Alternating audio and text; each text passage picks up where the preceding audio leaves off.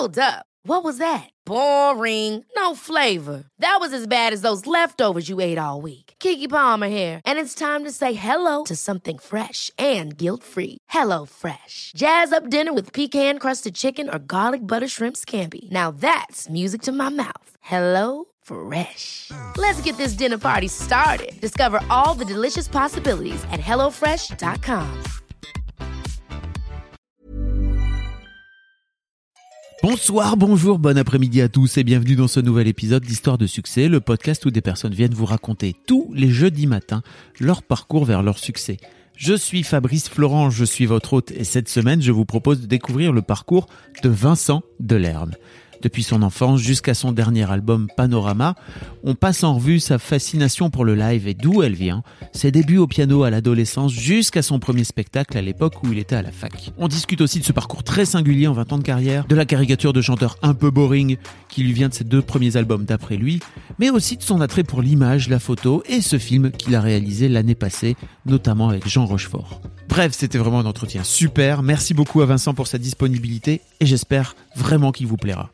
Cette semaine, j'ai besoin de vous pour deux choses. La première, c'est de vous abonner à ma newsletter. Je vous envoie tous les 15 jours un nouvel email avec des réflexions, des lectures et bien sûr mes nouveaux épisodes de podcast.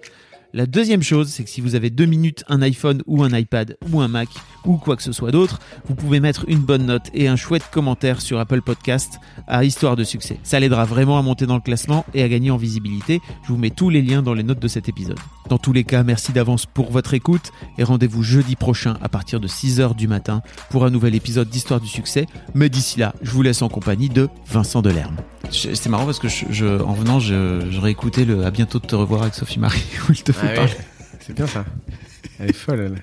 Elle te fait parler de vin d'honneur et t'as l'air vraiment extrêmement perturbé. Ah, mais j'aime bien, j'aime bien. Non, non, mais j'aimais bien faire cette émission, elle est super. Après, il y a des fois, elle te lance sur des trucs et elle voit si tu suis. Ouais. Euh, je me souviens de ça, ce passage-là, j'ai dit, ah, bon, là, je vais pas pouvoir faire long, mais il y a plein d'autres trucs où tu, où tu- c'est génial. Parce qu'en plus, comme c'est en public, c'est marrant à faire pour ça aussi. ouais. Ouais. Bon, on est avec Vincent Delerme. Salut Vincent. Bonjour. Merci beaucoup de venir dans l'histoire du succès. C'est cool. Plaisir. Euh, on va reparler un petit peu de, de, de ta vie, de ton parcours, de ton succès. Euh, voilà. Ça va être vraiment intéressant, tu sais. J'espère. Je crois que oui. La première question que j'aime poser à mes, à mes invités, c'est euh, à quoi ressemblait Vincent quand euh, t'avais 7-8 ans? Ah, euh, écoute, j'étais assez palo, je crois. Euh, je crois que c'est ma mère qui me coupait les cheveux. Euh, non, j'avais des vêtements à moi parce que je n'avais pas de grand frère ou de grande Ah, sœur. ou de- très important. C'était une chose euh, bien. Euh, Écoute, et puis sinon, non, j'étais quand même très très euh, branché déjà sur le l'idée du spectacle. En fait, mes parents m'ont entraîné assez tôt. Aussi, sûrement parce que j'étais fils unique, dans de- voir des trucs, des spectacles et tout ça. Puis, pas- je- on vivait en Normandie dans un petit village où mes parents avaient été nommés euh, profs et c'était des Parisiens, mes parents, Ouais. quand on nommé prof en Normandie. Ils écrivaient des bouquins, enfin mon père écrivait des livres euh, par ailleurs, ma mère faisait des, des albums pour enfants, Mm. euh, aquarelliste. Et du coup, euh, ils n'étaient pas publiés à ce moment-là, donc euh, c'était leur rêve de faire ça. Mais euh, en étant dans ce, dans ce village, ils se sont rendus compte que la vie était pas très chère, qu'ils pouvaient être profs une partie du temps, faire leur truc leur, ailleurs. Mais bon, voilà, tu vois, c'était une ambiance comme ça. Donc quand ils avaient allé voir un spectacle, il n'y avait pas trois babysitteuses possibles et machin, donc ils m'emmenaient. donc très tôt. Très tôt, et ça m'a faisait de l'effet, quoi, tu vois, et même je faisais de photos de moi, de que mes parents ont faites, où on est soit sur le chemin de- du cirque, ou en allant voir un, chanteur, et que j'ai les joues euh, toutes rouges, tellement euh, ça me fait euh, quelque chose, ouais, d'être dans une salle, d'attendre le spectacle, et, et aussi, du coup, par rebond, j'ai fait souvent des trucs où je rejouais le spectacle quand on revenait chez moi, Ah. tu vois, euh, où je le faisais soit devant la glace, soit euh, aussi j'étais un peu le plus grand d'une bande euh, d'amis, euh, enfin mes parents avaient des amis euh, là-bas, et j'étais un peu le plus grand du, du groupe d'enfants, donc je menais les, les choses un peu, tu vois, je disais, bon, bah toi tu vas faire ça, euh, et, et à un moment donné, on disait, bon, ça y est, le spectacle est prêt, tout le monde peut venir, mais ça comptait pour moi, c'est- c'est très, très tôt, ça, ça s'est décidé, ouais. Ok. Tu jouais déjà du piano? Comment t'es venu au piano Non. euh, un peu plus tard? Ouais, vraiment plus tard en fait. euh, le modèle un peu de justement qu'il y avait chez moi, c'était un modèle un peu baba cool qui était de dire euh, on n'apprend rien à un enfant parce que c'est le modèle bourgeois, euh, un enseignement, que ce soit le, le conservatoire ou le, ou le, je sais pas, n'importe quel club ou machin, c'est lui qui décidera s'il a envie. Ça, c'est quand même un modèle très euh, 70s, Ouais, c'est- tu vois, mais qui a vachement marché sur moi parce que du coup, j'ai pas du tout appris la musique. Et vers, euh, enfin quand j'étais en, en seconde, j'ai découvert, enfin j'ai découvert, en tout cas j'ai été vachement frappé par des gens qui faisaient des, qui chantaient au piano, notamment l'album de, de William Scheller euh, Ouais. en solitaire. Et je me suis dit, mais tain, ça a l'air magique quoi de, de jouer d'un instrument, mais cette sensation-là, autant le fait d'apprendre à jouer, bon ça tu peux le faire à n'importe quel âge, mais le fait de se dire à, à 15 ans, ça doit être fou, Mm. parce que en fait tu sais pas du tout en jouer. Euh, et, et, et en fait peut-être ça s'apprend. Ça c'est une sensation qui est qui est irremplaçable et je remercierai toujours mes parents de pas m'avoir euh, obligé à faire du piano euh, plus jeune parce que par la suite quand tu fais des concerts au piano les gens viennent te voir après et disent ah c'est super vous jouez du piano mais moi j'en ai fait 3 ans j'en ai fait 7 ans j'en ai fait 9 ans et demi ils s'en souviennent comme ils te diraient euh, bac plus 4 quoi tu vois ils, elle les a tellement gonflés qu'ils savent le nombre d'années qu'ils en ont fait Mhm. tu vois ce qui est très très mauvais signe quand même euh, de dire ah, ben, j'en ai fait 8 ans c'est pas donc voilà donc j'ai appris à ouais à 16 ans Tu es venu par toi-même de ce fait-là et t'as appris toi-même. Est-ce que, en fait, le fait de d'avoir cette envie-là, cette pulsion-là, à un moment donné, t'as quand même pris des cours ou alors t'as appris tout Ouais. seul? Ouais. J'ai pris des cours pendant un an. J'avais une vieille bourge euh, très sympa dans mon village qui était une ancienne prof de conservatoire de Rouen et qui était euh, très euh, que j'adore, hein, que Madame Bruyère. J'espère qu'elle n'entendra pas que je l'ai traitée de vieille bourge, mais elle a assez d'humour pour pour en rigoler parce que elle a ce truc un peu de évidemment d'un code bourgeois, mais aussi d'une fantaisie comme ça. Je sais quand je venais chez elle, elle était très euh, s'enrouler un peu dans les rideaux. euh, à parce qu'en fait, elle, elle avait compris que je voulais faire des. J'apprenais quand même pendant un an le, à à jouer des partitions et tout ça, mais mais fondamentalement, je voulais faire des musiques à moi. Et donc à chaque fois, elle me disait bon alors Vincent, euh, est-ce que tu as fait une nouvelle mélodie? Et je lui jouais et tout de suite, elle, elle emboîtait le pas de la mélodie, tu vois. J'avais joué deux accords et elle commençait à, fredonner par-dessus, un peu de confiance, quoi, tu vois. Mais c'était hyper, euh, hyper gentil, hyper mignon et en même temps, euh, moi, ça me, voilà, ça fait que je me censurais pas, que je pouvais lui montrer, évidemment, que elle ressemblait pas tellement euh, au public que je que je visais euh, à terme en, en faisant de la musique, tu vois. Mais mais je, je lui, je la remercie beaucoup pour ça parce qu'elle était, il y a des gens qui te qui te castrent euh, à l'inverse, qui vont te dire ah non mais ça tu peux pas te permettre de faire ça. Elle, avait compris le truc, elle avait Mm. vu euh, où je voulais aller parce que moi ce que je voulais faire c'était jouer des chansons des autres et, et écrire des chansons moi. Comment t'en es venu à faire, euh, à avoir justement, donc j'entends ce coup de cœur pour euh, William Scheller, Mhm. j'ai lu aussi Mi- Michel Berger, Oui, oui. enfin voilà, tous les pianistes. Exactement. Et te dire à un moment donné, ok, mais en fait, euh, une fois que tu sais faire les trucs euh, toi-même, après tu peux créer tes propres mélodies. T'avais déjà cette. euh, Écoute, j'avais l'impression que le piano, c'était quand même une situation, une position. Tu vois, je voyais Barbara, je voyais aussi des gens qui étaient qui jouaient de, des deux, euh, genre euh, Paul McCartney par exemple. Mm. Les moments où il se met au piano, je me dis ah putain, c'est ce que je préfère. Mm. Ou euh, Simon et Garfunkel, le titre que je préférais, c'était Bridge over Troubled Water, qui est très pianistique, qui est un des premiers trucs que j'ai appris à jouer. Et finalement, dans ce qu'il faisait, c'était le seul morceau piano, tu vois, le reste Mm. c'est très guitare. Et donc je me disais ah non mais en fait je crois que c'est vraiment net quoi. Je, préfère à chaque fois que c'est au piano ça me fait un truc. Et puis il y a eu effectivement à ce moment-là euh, bah oui l'attitude de Berger. Il y avait un chanteur qui s'appelait Robin Didier que, que j'aimais beaucoup aussi qui était pas, connu mais qui qui était un ouais voilà que j'avais un enregistrement en public de lui. Et alors euh, cet enregistrement c'était sur une cassette. Et je me souviens que pour les pour les jeunes. euh, Ouais, mais pas, alors, euh, parce que ça joue, euh, ça joue sur ce que je vais dire, le fait que ce soit sur cassette. C'est qu'en fait, sur une cassette, donc t'avais deux faces. Et à la, à la fin de l'exploitation de la cassette, il y avait donc ces- des, des appareils qu'on appelait des, des Walkman, avec un- la fonction auto-reverse, Ouais. qui faisait que tu n'avais pas besoin d'ouvrir le, le- la boîte pour retourner la cassette. Et donc, quand j'arrivais à la fin du, de la première chanson, c'était les premiers applaudissements du spectacle, si je faisais reverse à cet endroit-là, ça atterrissait sur la toute fin du concert, sur l'autre face. Il y avait une différence telle euh, d'énergie, d'applaudissements entre ce qui se passait à la fin de sa première chanson et, et ce qui se passait à la fin de la 28e, en gros, que je me disais, mais c'est dingue, quoi. Tu peux prendre des gens, c'est très calme au début, et en fait, tu les renverses et tu mets une, une sorte de truc qui monte.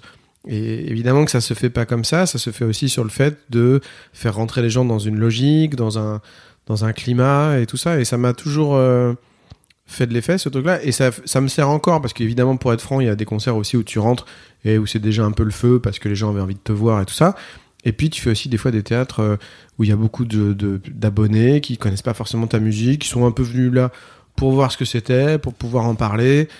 Et donc, c'est assez frais euh, quand tu arrives sur scène. Et, et, le, et donc tu te dis euh, bon allez allez si tout se passe bien je peux faire comme sur la cassette et, et qu'à la fin tout le monde soit à bloc mais ça c'est voilà ça ça comptait Et aujourd'hui, tu, ça te plaît en fait de, de retrouver un public qui te, qui vient pas te voir spécifiquement là? Tu dis où justement c'est un peu frais et tu, tu dois les, c'est un challenge un peu de les conquérir et de te dire. De toute façon, faire des concerts, c'est un jeu de société quand même. C'est un truc où t'arrives, t'as une situation donnée, c'est comme si on t'avait distribué des cartes.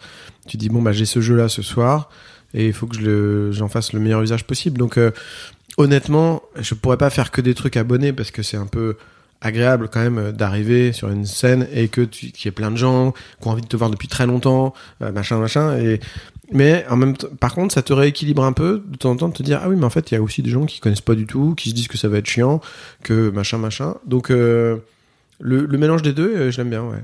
Ok, on reviendra un peu après sur euh, justement la mise en scène parce que j'ai un peu l'impression que c'est important dans tes dans tes lives. Ouais. Euh, donc tu, là on était à peu près, t'avais 15-16 ans, c'est ça? Comment ça se passe le lycée pour toi? Mais bien, je te remercie. Écoute, euh, j'étais, j'ai jamais été tellement premier de la classe, mais je savais à peu près me, me maintenir au milieu, quoi. Voilà, j'étais pas assez vite quand même. Je me disais que j'avais envie de faire du théâtre, j'avais envie de faire de la musique et que ce que je voulais rêvais de faire en tout cas dans ma vie, ça passait pas par euh, ce que j'allais obtenir en diplôme et j'y croyais pas trop. Et du coup, j'avais pas du tout envie de me laisser. euh, Enfin, je sais pas, j'avais pas envie que ça prenne trop de place, y compris dans le côté, euh, du coup, tu te laisses décrocher et tu, tu passes un temps fou, tu repiques ou je sais pas. Donc, Comment tes parents profs ils vivaient ça? Oh, mais très, mes parents, ils étaient très, très, très cool là-dessus. Ouais. Ouais. Mais d'ailleurs, il y a beaucoup de parents profs qui sont assez relax là-dessus. hein. Ouais. C'est plus, euh, bon. Après, tu, t'as tout. De toute façon, dans les profs, t'as un peu de tout.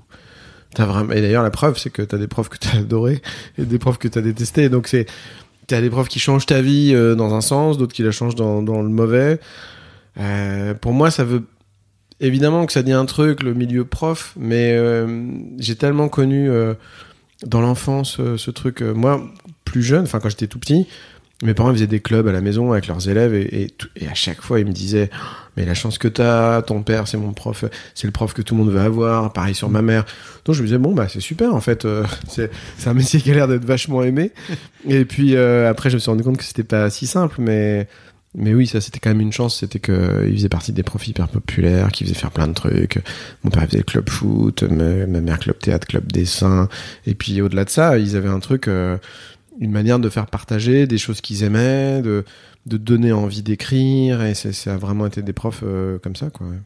Tu fais du théâtre, c'est ça au lycée donc? Ouais. Ouais, ouais, je fais du théâtre euh, même dès le collège, mais au lycée, euh, je joue dans un. Je vais au collège, au lycée de Bernay, qui est la sous-préfecture de l'Eure en Normandie. Et là, il y a un théâtre dans lequel on a la chance de jouer quand tu fais le, le club théâtre du lycée, qui s'appelle le Piaf, qui est un ancien cinéma. Et là, c'est un peu une révélation parce que je me rends compte en arrivant sur le. Donc, il y a chaque fois un spectacle à la fin de l'année, euh, vers le mois de juin, les trois années de Bahut. Et je me rends compte que euh, quand même les gens qui, qui sont avec moi, ils ont tendance à, à se dire oh là là, il faut surtout bien retenir le texte et puis il faut faut tout de suite le dire. Et, et moi, enfin ça va paraître prétentieux ce que je veux dire, mais j'avais le sentiment que j'étais hyper à l'aise et que je pouvais prendre mon temps, que je maîtrisais la situation, que je pouvais faire des silences, que ça faisait marrer les gens. Euh, et ça c'est super parce que par la suite tu peux évidemment te perfectionner, prendre des cours ou euh, ou jouer jouer jouer jusqu'à devenir meilleur, mais il y a quand même un peu un truc de chance au départ d'être à l'aise ou pas sur un, sur une scène et, et de sentir que c'est ton endroit. Et ça, c'est très très vite, je l'ai senti. Et c'était c'était c'est un truc que tu que tu sais pas euh, avant de le faire en public quoi. Tu c'est pas pendant les répétitions que tu t'en rends compte, c'est au moment où ça se joue. Et ça, ça, c'était vraiment ouais, c'était un grand, des- des grands souvenirs pour ça. Ouais. Et ça devient d'où alors ce truc euh, assez naturel, tu penses, avec le recul de... C'est pas, c'est pas du tout naturel hein, de se retrouver sur une scène avec plein de vieux euh, qui, se, qui sont braqués sur toi. euh, Ah, plein de vieux. J'ai Plein- compris, plein- plein, de vieux. plein de vieux. Parce que je disais, bah non, il y avait que des lycéens. il y avait tout l'internat. Euh, oui, c'est pas naturel, mais c'est, mais pour moi, c'est pas, c'est pas vraiment un truc qui s'explique, quoi. C'est comme les gens, ils savent faire bouger leurs oreilles ou pas. Enfin, tu vois, il y a un truc, euh, non, mais il y a un truc, c'est, des fois, c'est, c'est, c'est, c'est, la vie, c'est un peu injuste aussi. Tu sais pas pourquoi t'es bon un truc, t'es maladroit, tu, enfin, tu vois. C'était je le vivais un peu comme ça. Après, si je devais euh, trouver une raison, comme je te disais, j'ai passé pas mal de temps très tôt à adorer le spectacle et peut-être que j'ai imbibé un truc, ingurgité un truc malgré moi de sur les timings, sur le- la manière de de, tu vois, les chanteurs quand t'écoutes beaucoup d'enregistrements en public, ils ont une manière de dire merci ou de relancer la, chanson suivante en prenant la vague des applaudissements. Ça, ça compte beaucoup. Quand tu, quand t'es surtout sur des énergies comme ce que je peux faire, qui est, qui, est régulièrement autour du piano-voix, même si des fois il y a d'autres musiciens, tu dois beaucoup t'appuyer sur le fait de prendre les tempos, de, de ouais, c'est apprendre la vague des applaudissements et démarrer juste comme il faut, parce que sinon, euh, sinon ça peut être un spectacle qui, est trop lent ou qui est, si tu veux euh, avoir une petite électricité là-dedans, ouais, t'es obligé d'être assez précis et c'est euh, c'est marrant à mettre en place. T'écoutais beaucoup de concerts, tu parlais tout à l'heure Oui. justement de ce fameux. J'adorais ça. Ouais. Ah. Ouais. J'adorais les concerts, y compris euh, des gens qui avaient un peu disparu. Et je me disais, mais putain, mais c'est fou quand même, ça cartonnait ce truc-là, et maintenant, euh, plus tellement. Donc ça veut dire quoi Ces gens qui sont à fond, en train de, de, de, de- de faire un rappel. Je me souviens d'un enregistrement de Jonas, comme ça, qui me faisait de l'effet, et je me disais, mais ouais, c'est quand même. Ça m'a un peu fabriqué aussi, cette idée que tu peux avoir des gens qui sont à bloc de chez à bloc. Et en même temps, 12 ans après, qui disent Ah oui, non, maintenant j'aime plus trop, quoi. Donc, euh, ça, ça permet de, de, de- d'avoir un peu de recul quand, quand tu débarques. Tu veux dire qu'ils aiment plus trop le, le live le- Non, ils aiment plus trop le chanteur. Enfin, métier je veux dire, ils Ah, vont pas se chanteur. déplacer. Ils vont Ah se dire euh, Ouais, j'adorais quand j'avais 21 ans, mais là, tu comprends, euh, je viens d'avoir mon deuxième enfant, donc avec ma nana, on sort plus trop. Enfin, tu vois, c'est. Et, et c'est, piégeux parce que quand tu vois des gens à fond devant toi euh, qui se lèvent comme un seul homme euh, pendant un spectacle et tout, t'as l'impression que mentalement tu peux pas t'empêcher de penser qu'ils vont rester là toute ta vie. euh, et en fait, c'est un match à chaque fois qui recommence, à chaque fois que tu fais une tournée, un album. et voilà. Et tu le vis comment aujourd'hui Alors après, ça fait combien Presque 20 ans de carrière là Ouais. bah ça c'est génial parce que justement moi c'était ma hantise, c'était que le truc s'arrête et et ça ça a été fou parce que qu'on puisse toujours faire euh, les spectacles exactement comme on a envie de les faire avec une liberté totale, que les gens suivent, que j'ai pas tellement besoin d'être omniprésent euh, à la télé et que et, du coup ça fait un truc qui est assez super parce que il y a d'un côté des gens qui, viennent, il y a toujours des nouvelles personnes, euh, mais il y a quand même un noyau dur aussi. Et donc les gens qui sont au concert disent ah putain c'est fou, il y a une super ambiance machin. Et puis les gens qui viennent pas, qui se disent ah ça doit être un peu chiant, euh, le mec est un peu austère et tout ça. Et ça fait que dans la vie on me laisse vraiment peinard, sauf si on a un truc à me dire. C'est-à-dire que les gens qui viennent me parler, c'est jamais pour me dire bon je connais pas ce que vous faites, euh, mais j'aimerais bien faire un selfie. C'est, ça ces gens-là ils viennent pas me voir. Ils se disent euh, Ouh là là, lui, non, c'est pas. Je vais plutôt demander à Sophie d'avant. Mais, mais par contre, mais par contre, si les gens viennent te parler, c'est qu'ils ont, euh, ils vont te dire cette chanson-là a compté pour moi, ou je vous ai vu en concert à tel endroit. Donc euh, finalement, c'est le truc un peu idéal. Euh, même si je l'ai pas voulu comme ça au début, parce qu'au début, t'es un peu choqué. Tu te dis, bah c'est marrant que les gens aient cette image-là de moi, alors que c'est pas comme ça. On va essayer de de modifier ça. Et puis maintenant, en fait, non, j'ai un peu laissé. Tomber ce truc-là, mais c'est aussi parce que j'ai la chance que qu'il y a pas mal de gens qui viennent voir les spectacles et tout ça. ouais.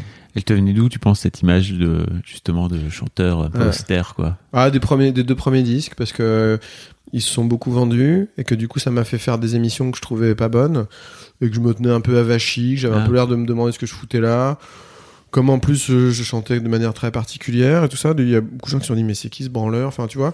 Et euh, et puis euh, d'un truc de tournure d'esprit aussi parce que que qui se dissipe quand tu passes du temps avec quelqu'un. Si tu fais, si t'écoutes une émission de quelqu'un pendant une heure, tu euh, t'en ressors euh, en ayant une vision assez précise. De même que si tu vois un spectacle de quelqu'un, il n'y a pas de malentendu. Par contre, sur 3 minutes 30 ou pour peu que ce soit un peu de l'humour à froid comme euh, des fois peut-être j'ai fait ou enfin tu vois où t'as as plus un truc de, de pas de délit de sale gueule mais quand même ainsi un petit peu quoi de se dire ah non lui je le sens pas et, et donc voilà mais ça c'était- beaucoup lié au, au premier disque où il y avait aussi beaucoup de, de références culturelles plus que plus que ce que j'ai mis par la suite donc il y a des gens qui sont un peu bloqués là-dessus c'est l'époque aussi où tu te fais beaucoup imiter parce que dès que t'existes donc t'as as Laurent Gérard qui fait Ouais, ton imitation, t'as des, euh, enfin t'as tout quoi, t'as tout le kit.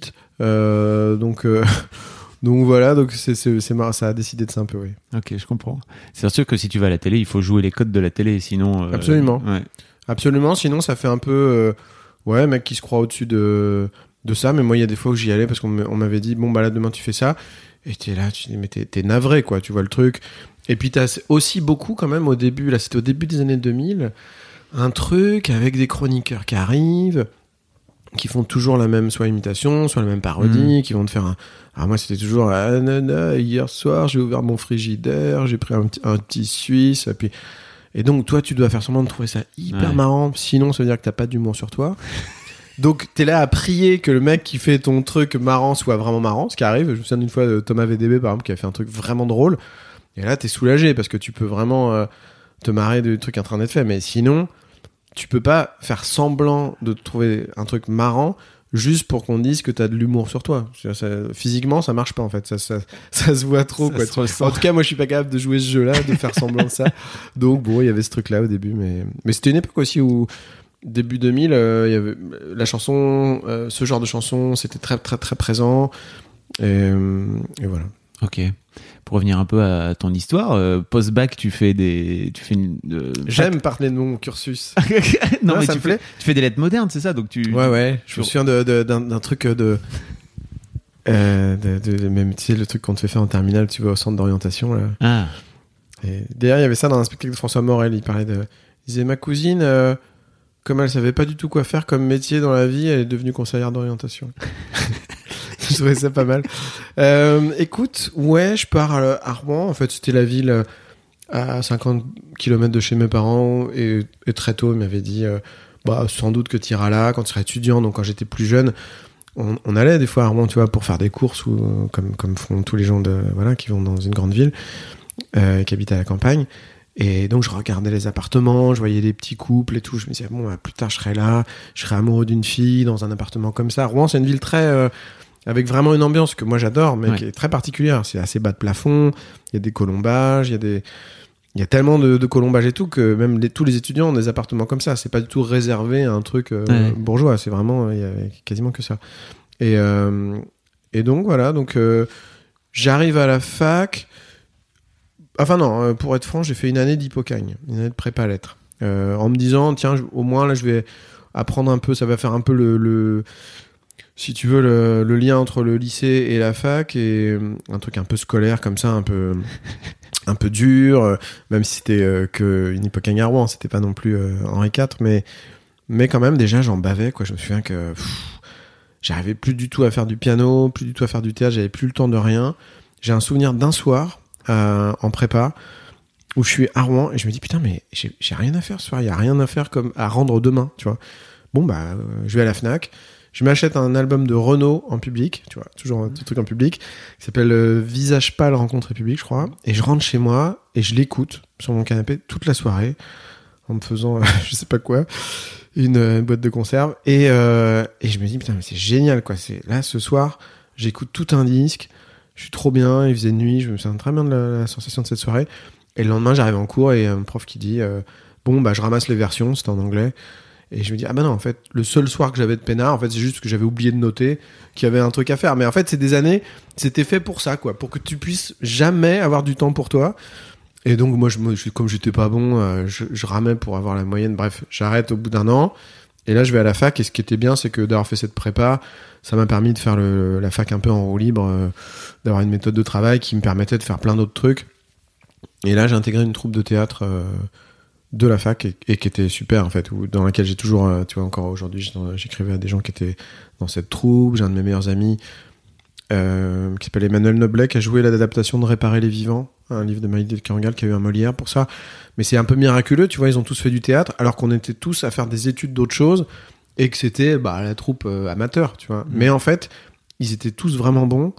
Et du coup, on a eu assez vite une sorte de petite réputation.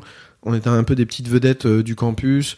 On allait en cours. Enfin, moi, j'allais en cours. Il y avait toujours euh, une fille qui disait Ah, je suis venu voir le spectacle hier, c'était super. Et tu vois, c'était très particulier comme euh, comme rapport, quoi. Tu t'assistes à des cours, t'es étudiant et t'as des gens déjà qui te qui te parlent d'un spectacle que t'as fait. Et ça, c'était c'était génial. C'est des grands grands souvenirs. Un peu comme si t'étais quarterback aux États-Unis, quoi, tu vois. euh, Ouais. T'as raison. Oui, c'est ça. Le truc que tu fais Cette étudiant et, popularité. et- et grande vedette. Bon, ah, c'était vedette de la fac de Rouen. hein. Tu, t'as, j'ai vu aussi sur euh, Wikipédia que tu avais fait un, un- de ce là une, euh, un, un travail sur le, le cinéma de Truffaut, c'est ça? Ou- Ouais, ou bah, en maîtrise, en fait, si tu veux, euh, j'avais envie de faire un truc sur Truffaut. J'étais en lettres, donc il fallait trouver un, un axe pour ça. Et puis j'avais un prof qui a accepté, qui était sympa, qui était assez ouvert. Et donc ça consistait à dire en quoi le cinéma de Truffaut était littéraire, parce que la moitié des films de Truffaut, c'est des adaptations de bouquins. Il y a beaucoup de présence de l'écrit, il y a beaucoup des, des personnages qui s'envoient des, des mots, des personnages qui écrivent un livre euh, dans les films. Enfin voilà, ça, ça comptait euh, beaucoup pour Truffaut, tout ça. Mais c'était une super année parce que là, euh, je me suis en maîtrise, je crois que tu as trois heures de cours et tu dois rendre ta maîtrise en fin d'année. Donc c'est vraiment l'année où j'ai fait euh, cette maîtrise euh, assez bien, enfin je veux dire assez sérieusement.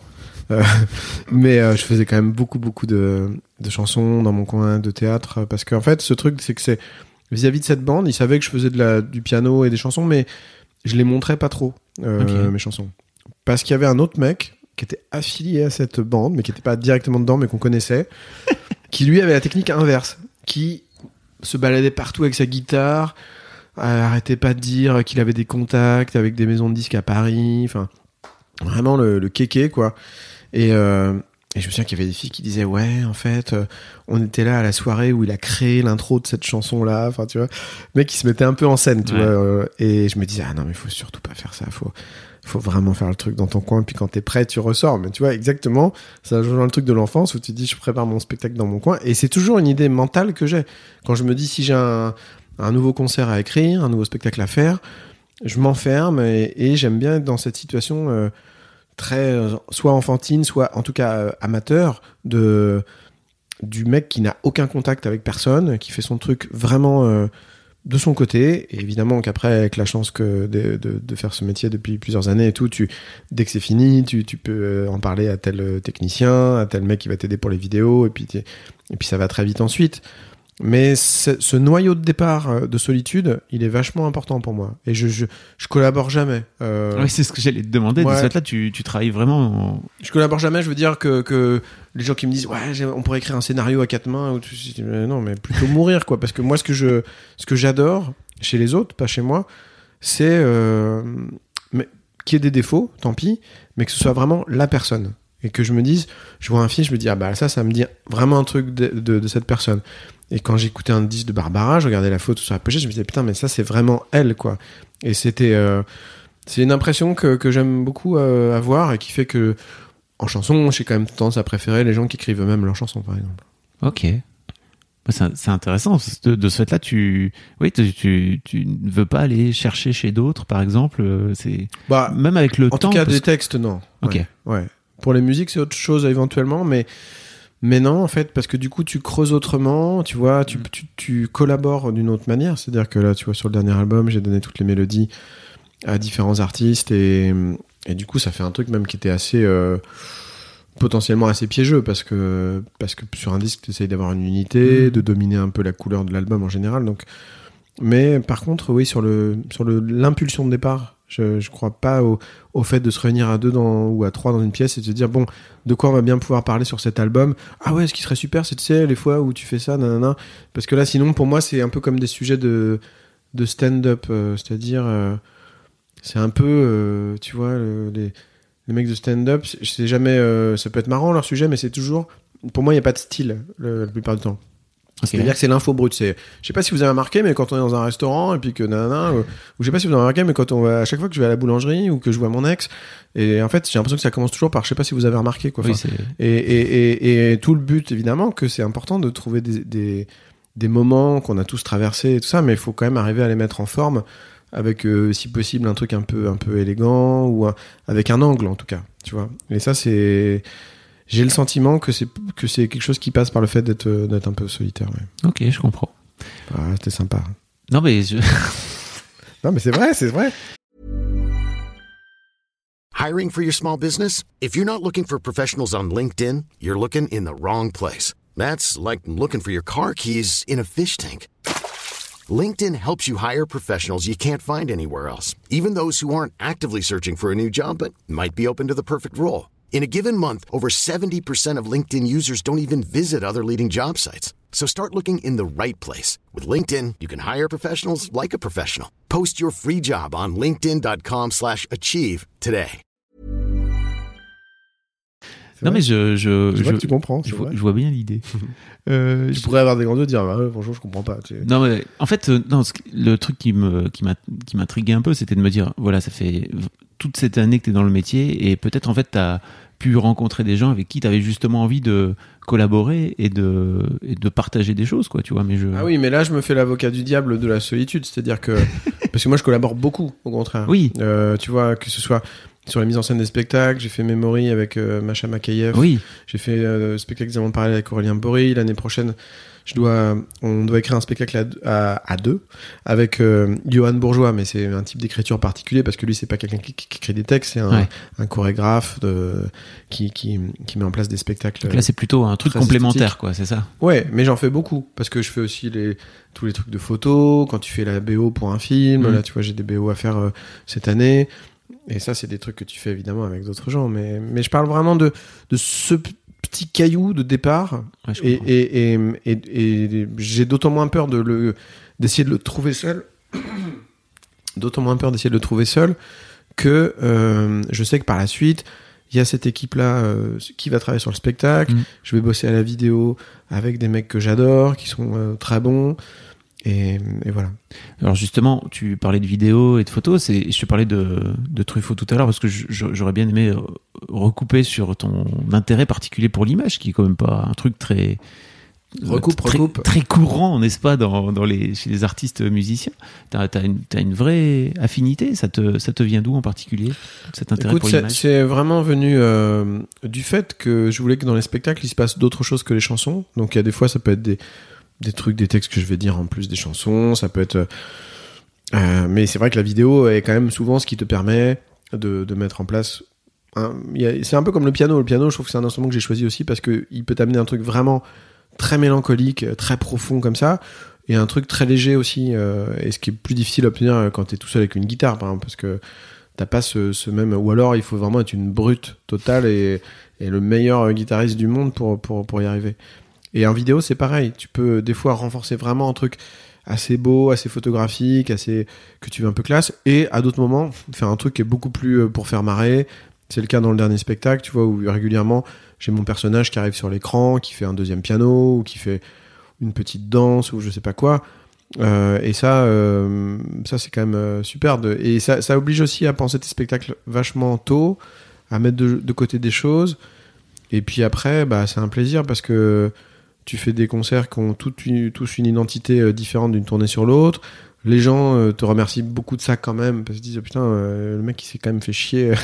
et, et toi de l'intérieur t'es heureux parce que parce que tu retrouves ce comme une sorte de voilà de, de petite maison à toi partout où tu vas où t'emmènes le spectacle et puis et puis le spectacle est marrant à faire tout simplement parce que tu sais que justement à, à tel moment tu vas avoir un levier entre à la quatrième chanson qui te permet de passer un cap euh, dans le- la relation avec la salle et que si jamais à ce moment-là ça n'a pas vraiment pris comme tu voulais, bah t'en auras une autre occasion dans trois chansons. Enfin, tu vois, t'as as, ce truc-là comme ça, et jusqu'au bout, tu tu t'as des, tu peux aller chercher les gens, et ça c'est hyper ag- agréable à ressentir. Ouais.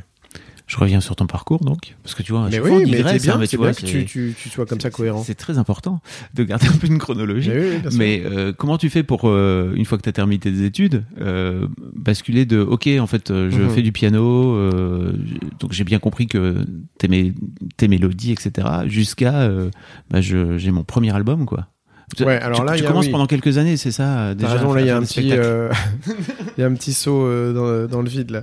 Écoute, moi, mon premier album, il est en 2002 et, le, et les premières fois que je fais vraiment un spectacle euh, euh, devant des gens avec mes chansons et tout ça, c'était une première partie, ça devait être en 97, donc c'est pas si loin que ça, mais en même temps, Mm. c'est cinq années. C'est ah, quand t'as cet âge-là, c'est long. En T'as quel âge? T'as t'as 22 ans, c'est ça à l'époque Moi, je suis euh, 76, donc en 97, j'avais 21, ans. 21 ouais. ans. ouais.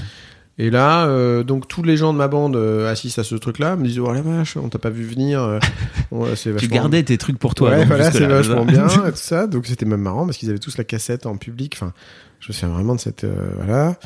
Ah, t'avais enregistré le. Ouais, à l'époque, tu sais, ça se faisait souvent. euh, tu faisais un, un concert, le mec de la sono, il t'enregistrait sur une cassette. Mm, mm. Mm. Il y avait ça sur les premières émissions de radio aussi. Bon, bref, vraiment, nous étions au XXe siècle.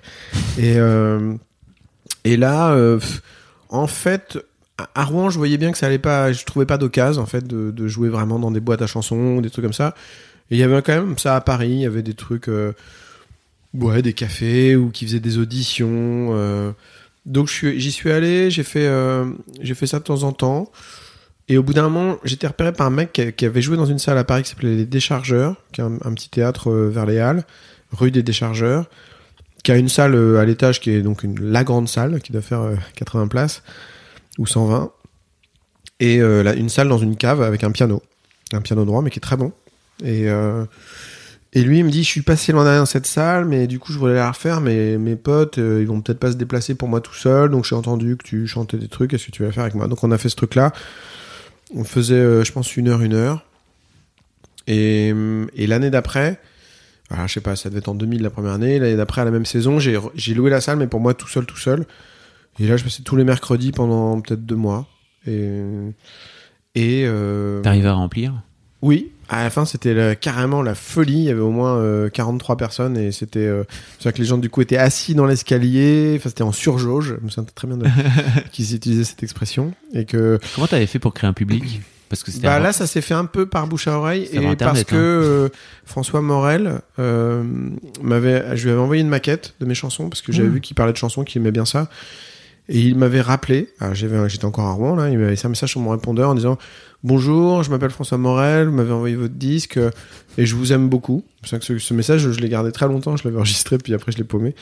Et, euh, il m'a proposé de passer dans une émission euh, à laquelle il participait à France Inter et qui a vraiment suffi à ce que euh, la petite salle soit se remplisse et tout ça. Il y a eu un, un bouche à oreille qui s'est fait. J'ai, j'ai pu inviter Vincent Frerbeau aussi de qui dirige la maison d'Ist ou tard, qui était un label qui me faisait vachement rêver quand, quand, j'étais étudiant, parce qu'il y avait plein d'a- d'artistes que j'aimais qui étaient là, qui étaient aussi un, un, un peu à la croisée des chemins, parce qu'à ce moment-là, tu avais d'un côté toute une scène un peu, euh, comment dire, un peu, je sais pas, cabaret ou accordéon, euh, contrebasse, piano, euh, un peu poussiéreuse quand même, un petit peu parfois, et puis des trucs très très produits. Et je trouvais que chez Tôt ils avaient des gens qui étaient Thomas Fersen, Franck Monet, Lassa, qui, étaient dans une sorte de tradition, ou euh, Dick Hennegarn avec les arrangements de Joseph Racaille, tradition plutôt chanson, mais toujours hyper classe, les arrangements assez modernes et tout ça. Et j'étais les seuls à, être sur cet équilibre-là. Donc euh, je voulais aller chez eux.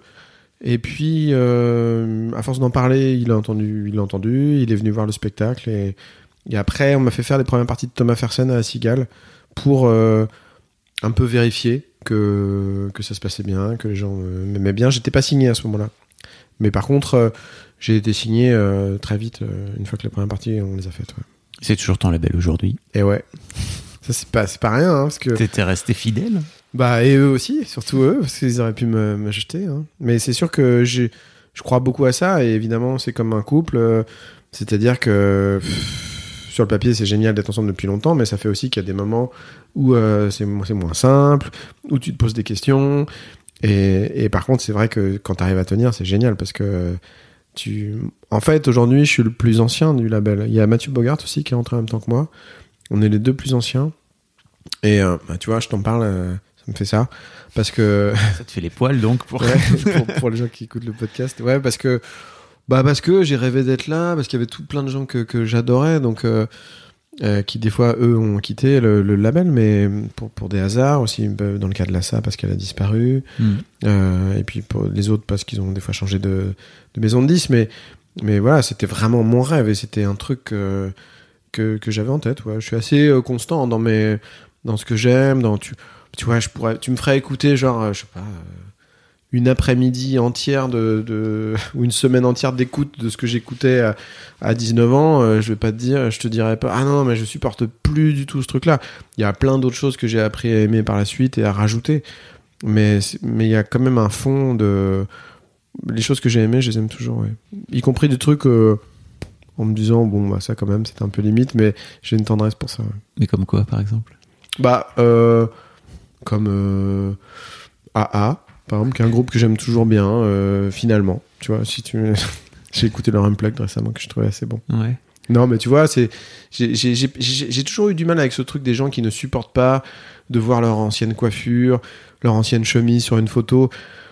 Bon, bah voilà, ça fait partie d'une histoire. Ok. Non, je bah, je c'est sais pas si j'arrive là-dessus, mais ok. Ah, tu rigoles? Non, non. Attends, regarde, tu vois, tu, les gens ils disent Ah là, tu leur montres, tu leur brandis une photo d'eux à 17 ans et ils disent Ah non, mais c'est affreux comment j'étais, euh, comment j'étais coiffé, comment. Enfin, eh bah oui, c'est normal, euh, les modes elles changent et. euh, Et mais c'est c'est sûr que, que moi ça m'a toujours vachement parlé euh, le rapport au temps, pas du tout dans l'idée de toujours ressasser le passé, mais dans l'idée de se poser tout le temps la question à tous les âges de ta vie où est-ce que t'en es, quelle est ta trajectoire? Et d'où t'es parti pour en arriver là. C'est ce qui donne de la valeur en fait. Par exemple, tu parlais de ça, d'être toujours euh, dans cette maison de disque là. Je voulais te parler de, de tes albums live aussi et de ton et notamment de cet album euh, euh, où tu reprends des chansons avec des artistes euh, qui en plus si je me trompe pas en plus c'est euh, les gens qui doutent de Barbara qui est ta chanson la plus écoutée sur Spotify. Je sais pas si tu savais ça mais euh... Ouais, ouais, c'est pas, pas de Barbara, c'est Dan Sylvestre. Oh Dan Sylvestre pardon. Mais, en plus, euh, je, sais- je sais- Mais, euh, mais après, euh, c'est assez bizarre ce truc-là d'ailleurs. Bon, après, ça passera. Mais De c'est quoi drôle. Bah, que ce soit la plus écoutée, c'est c'est- c'est quand même très curieux. C'est une chanson que j'ai chantée une fois dans ma vie, ce soir-là. Et, mais que euh, t'as transformé en Oui, oui, en fait, euh, pas tout seul, c'était avec Jeanne Chéral et Ouais. Albin de la Simone. Et- mais après, c'est ce concert-là, c'est ce qui était marrant, c'est qu'on avait, euh, on avait euh, fait 15 soirs de cigale et donc il y avait un invité tous les soirs différents. Et en plus, j'étais avec, euh, on était six musiciens sur scène, donc c'était à chaque fois, il y avait une sorte de, on bossait l'après-midi, le, le titre, et c'était un gros, ouais, c'était un gros truc à mettre en place. Et après, on a tout réuni comme et ça donne l'impression en fait que ça a été fait sur une seule soirée, mais c'était vraiment, euh, ça s'est fait euh, soirée après soirée. Et le truc qui était bien, c'était qu'à chaque fois, le l'invité arrivait très tard, genre sur les rappels. Donc à un moment donné où tu te dis pas qu'il y aura un invité, Ouais. donc c'était toujours un peu une bonne surprise. et je me souviens comme ça de Souchon euh, qui arrive sur la rumba dans l'air et qui était vraiment, euh, je sais pas, il était vraiment assez tard quoi. Et en plus, il rentre, il a, on était tous en costume euh, parce qu'on est, donc on revient de rappel et on est tous en costard, tous les musiciens avec une coupe de champagne à la main. Bon, les gens se disent tiens, c'est un petit effet qu'ils font, c'est marrant. on commence la chanson et lui, bing, il rentre alors qu'on a déjà commencé et il est aussi en costard avec une coupe de champagne à la main. Donc c'était énorme quoi, la déflagration, euh, le bruit que ça a fait dans la salle, c'était c'était trop bon parce que les gens jamais ils pouvaient penser que que, que voilà quoi, qu'il y avait un mec qui allait arriver de cette façon. Donc tout tout ça, c'est des c'est des gros souvenirs, évidemment plein d'anecdotes sur chaque euh, chaque invité, ceux avec qui c'était c'était pas génial parce que euh, c'était très fragile aussi souvent. euh, comme on faisait le truc qu'une fois en Oui. public, tu vois, il y avait Ouais. pas, tu pouvais pas te dire bon bah c'est pas grave, on prendra la prise de demain. Donc mine de rien, c'est quand même un album qui réunit, je sais pas, il doit y avoir 15 chansons euh, qui ont toutes été jouées une seule fois de cette manière-là, qui ont été répétées, mais euh, ça s'est fait quand même pas mal à, à l'énergie du, du moment. Ouais. mais c'est ça- que t'aimes en même temps parce Ouais, j'adore. Oui, c'est ça. Ouais, c'est sûr. En fait, quand ça passe, c'est ce qu'il y a de mieux parce que tu te donnes à ressentir un truc qui est très, euh, très lié à la vie. Euh, et ça, c'est un truc que j'aime beaucoup dans le film que j'ai fait. Ça comptait beaucoup pour moi que qu'on on soit pas là à tout baliser sur euh, les, moments de tournage en termes de, de, bruit environnant ou de lumière dans la.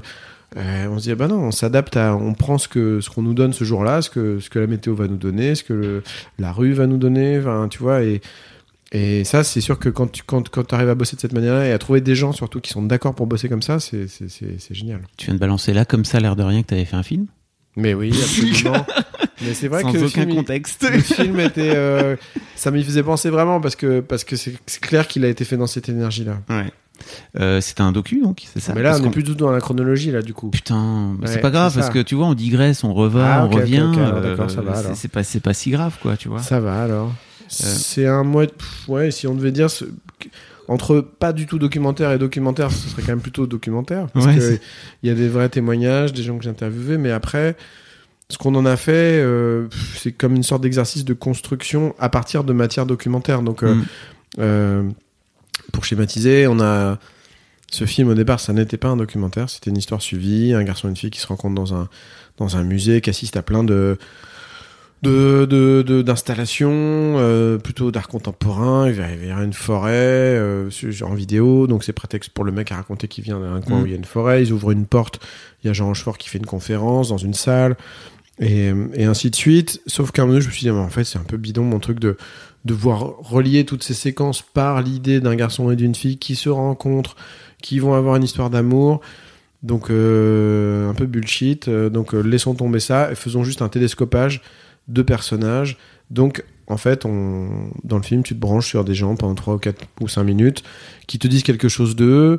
Des fois, c'est un texte que j'ai écrit et qu'ils ont dit, mais la plupart du temps, c'est des vrais témoignages. Mais tu, ça se mélange un peu, quoi. Et, et en général, évidemment, on essaye de le moins possible, ça, à part sur Aloïs Sauvage, c'est très rare qu'ils soient filmés en train de parler. Ils sont, euh, on entend leur voix qui raconte quelque chose et on voit autre chose d'eux, ou même carrément des plans qu'on on les voit pas, mais qui qui sont pas une illustration de ce qui est dit, mais plutôt un truc qui complète et qui t'emmène un peu ailleurs et qui oriente un peu ta manière de, de voir les choses. C'est des témoignages euh, assez intimes en fait de, de personnes qui racontent un bout de leur vie comme ça. Qu'est-ce qui t'a donné envie de, de, de tendre le micro à ces personnes-là Toi qui es plutôt du genre à écrire des trucs plutôt? Ouais, mais là, euh, c'est vrai que t'as raison, c'est intime. Alors, c'est pas intime dans le sens qu'ils vont te raconter un truc euh, inracontable et tout, mais, mais plutôt dans le sens que ils vont aller sur une zone qui est la zone où, où tu vas pas parce que tu te dis, bah, il y a qu'à moi, il y a que pour moi que ça compte ce truc-là, Mm. tout le monde s'en fout. euh, et, et ça, en fait, ce qui m'a fait aller là, c'est que par tempérament, c'est quelque chose que j'ai toujours eu quand je passe du temps avec les gens.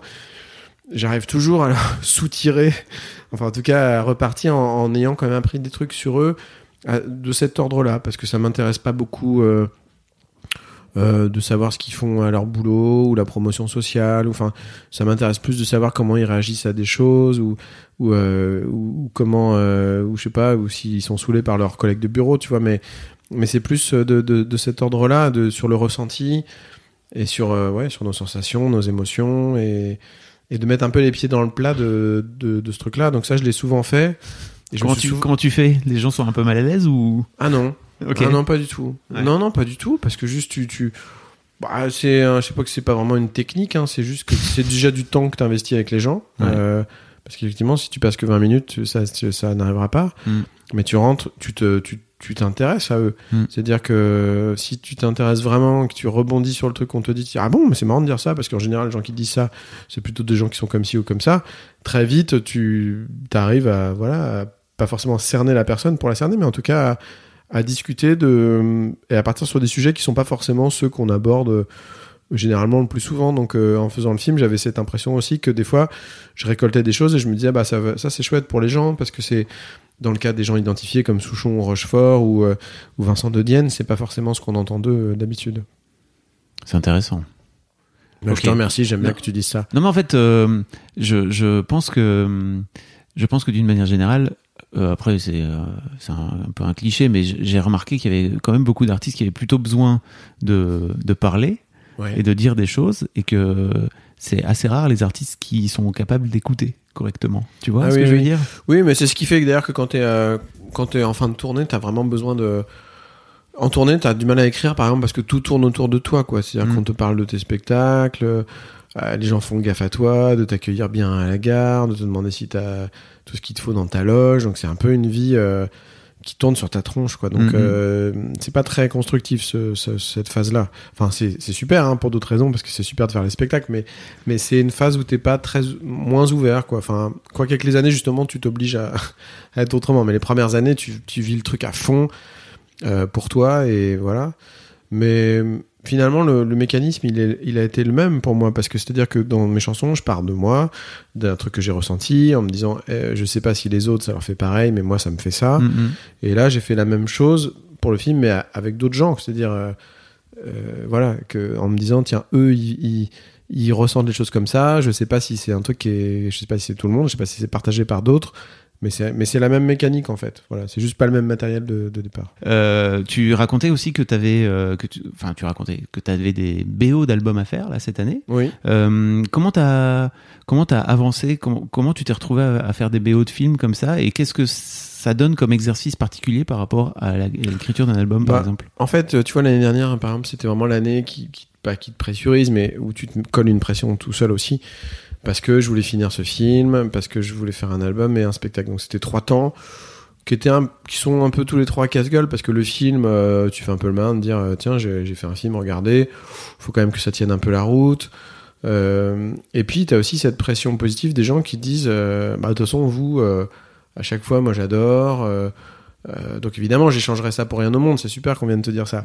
Mais quand même, il y a un moment où tu es dans la rue, où les gens viennent te dire, bah, moi j'ai déjà mes places pour la cigale, et toi tu sais même pas encore ce que tu vas chanter là-bas.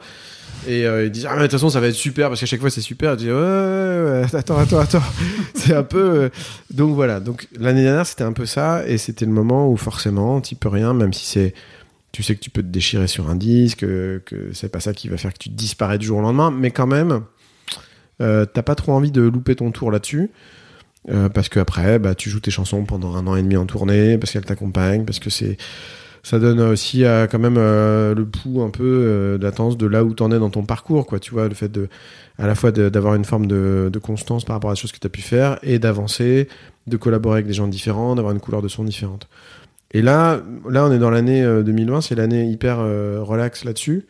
Parce que, bah, évidemment, il y a le spectacle à jouer, mais il est déjà écrit, donc il faut juste être un peu en forme et, être à ce que tu fais. Et après, tu peux justement euh, être dans des collaborations, faire une BO, faire des choses comme ça, qu'il faut réussir aussi et pour lesquelles tu travailles tout autant. Mais où tu as moins ce truc de, de- les yeux ouverts au plafond la nuit, te dire, oh là là, si jamais ma BO elle est ratée, euh, c'est la catastrophe. T'as- t'es- tu, ré- tu réfléchis pas comme ça. Et tu as plus de place. Tu vois, j'adore faire de la photo. J'ai pu ressortir plein de, de photos argentiques que j'avais mises de côté pendant un temps parce que c'était pas le moment.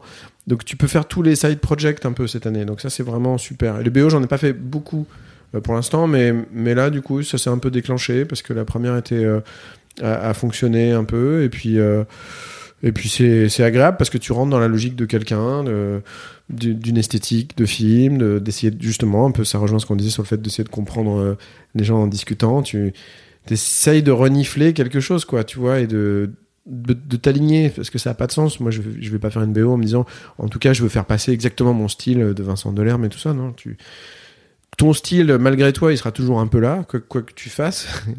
et, euh, et par contre, après, tu essayes de, de rejoindre euh, l'envie de, de la personne qui a fait le film. ouais. Euh, merci beaucoup, Vincent. Badi, je t'en prie. On, on a, on fait le tour, c'était bien. On a fait quelques ellipses, hein, tu vois, mais on a parlé Oui. de plein de choses, c'était super. De quoi? Qu'est-ce qu'on aurait oublié dans mon cursus? Qu'est-ce qu'on aurait oublié? De quoi que tu voudrais parler que dont je t'aurais pas parlé, par exemple? On a parlé, on a parlé très rapidement de Memory. Ça, C'est un, c'est un moment marquant un peu pour toi ou pas? Ah oui, Hein oui, c'est un moment, euh, c'est un moment de bascule un peu parce que c'est un moment où j'avais fait quatre albums studio à ce moment, euh, donc euh, ça faisait une petite dizaine d'années que j'étais apparu. Et les premières années, alors que tu vois, on en a parlé, je venais du théâtre et je me disais tiens, j'aimerais bien mettre ça dans mes spectacles. Je m'autorisais pas trop le truc. Je me disais non, non, attends, t'es chanteur, fais pas le malin. Euh, c'est un peu velléitaire de vouloir tout montrer, nanana. C'est très français, ça, tu vois, de te dire. il De se censurer. du- Non, j'allais dire d'être dans une case Ah et de, oui, pas oui. En, de pas en sortir. Oui, oui, sans doute. Et puis en fait, euh, mes spectacles, au fur et à mesure, je mettais de plus en plus une part euh, grande comme ça de, de choses un peu plus théâtrales ou, Mm. ou vidéo. Et donc, euh, je me suis dit, bah tiens, je vais faire un spectacle qui va inverser la proportion. Ce sera à 80% euh, du théâtre et, et un spectacle. Et puis, il y aura juste quelques chansons en plus. Mm. Et c'était aussi pour que euh, faire quelque chose où les gens sont obligés de l'avoir vu pour en parler. Parce que c'est le défaut des chansons, c'est leur force aussi, c'est que tu peux très vite avoir un avis, les entendre comme ça et te dire oh j'aime pas ou j'aime bien ou Mm. je trouve ça- Et, et évidemment, quand tu fais un, un spectacle, ça peut pas être comme ça. Les gens peuvent pas dire Oh, Memory, c'est nul, euh, je l'ai entendu deux minutes à la radio. Non, ça, ça, ça marche pas. T'es obligé de venir. Donc, euh, euh, c'était important. Et, en fait, le fait que les gens soient beaucoup venus alors que c'était.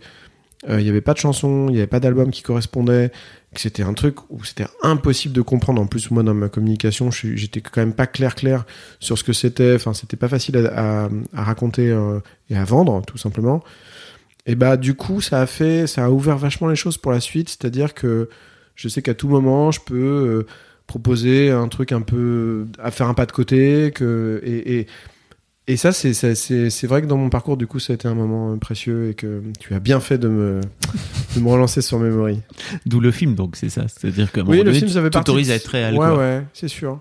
C'est euh, après la condition pour ça, quand tu veux faire des choses un peu différentes et en dehors de ton cœur de, de, de compétences qui est quand même qui reste la chanson et qui restera toujours la chanson pour moi, c'est qu'il faut quand même euh, faire ça sérieusement quoi. Si tu le fais un peu en disant ouais tiens ça va être marrant, euh, je vais faire une pièce de théâtre ou ah oh, tiens tiens je vais faire un film, là du coup euh, ça peut devenir une boucherie parce que tu te fais épingler par tout le monde, tout le monde se dit mais pour qui il se prend? Mhm. donc à chaque fois, il faut quand même que, que tu t'y consacres vraiment, mais c'est hyper agréable à faire.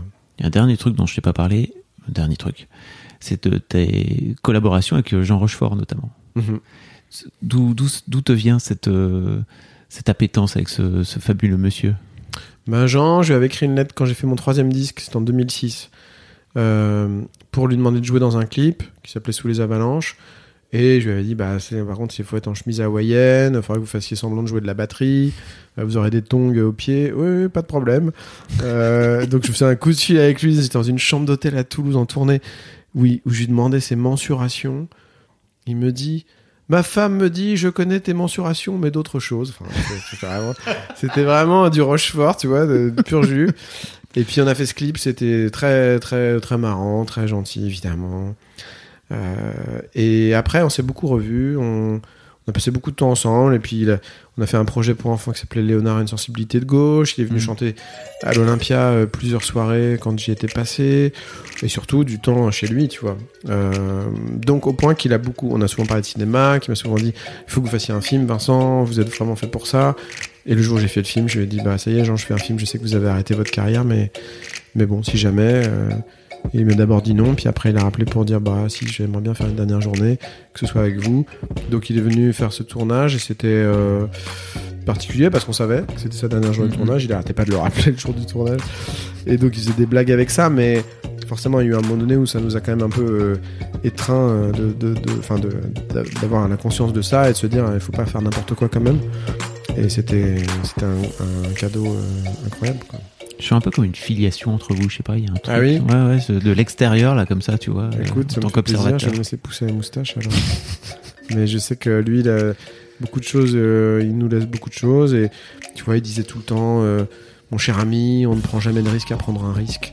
Et ça, c'est une phrase qui est, qui est importante parce qu'effectivement, lui, il a fait beaucoup de premiers films, de trucs où il savait pas où ça allait, même avec nous, hein, dans le film, les plans qu'il a tournés. Il sait que c'est les derniers plans de lui, il a conscience de quand même de qui il est dans le paysage, mais à aucun moment il te dit. euh, Attendez Vincent, euh, je voudrais quand même savoir euh, comment vous allez utiliser ces plans, qu'est-ce que vous allez leur faire dire, tout simplement. Donc, euh, donc voilà, donc j'étais heureux de montrer le film à son épouse quand il a été fini et qu'elle l'aime bien. Merci beaucoup pour Merci ce à moment. toi. C'était super. Ah, alors ça va.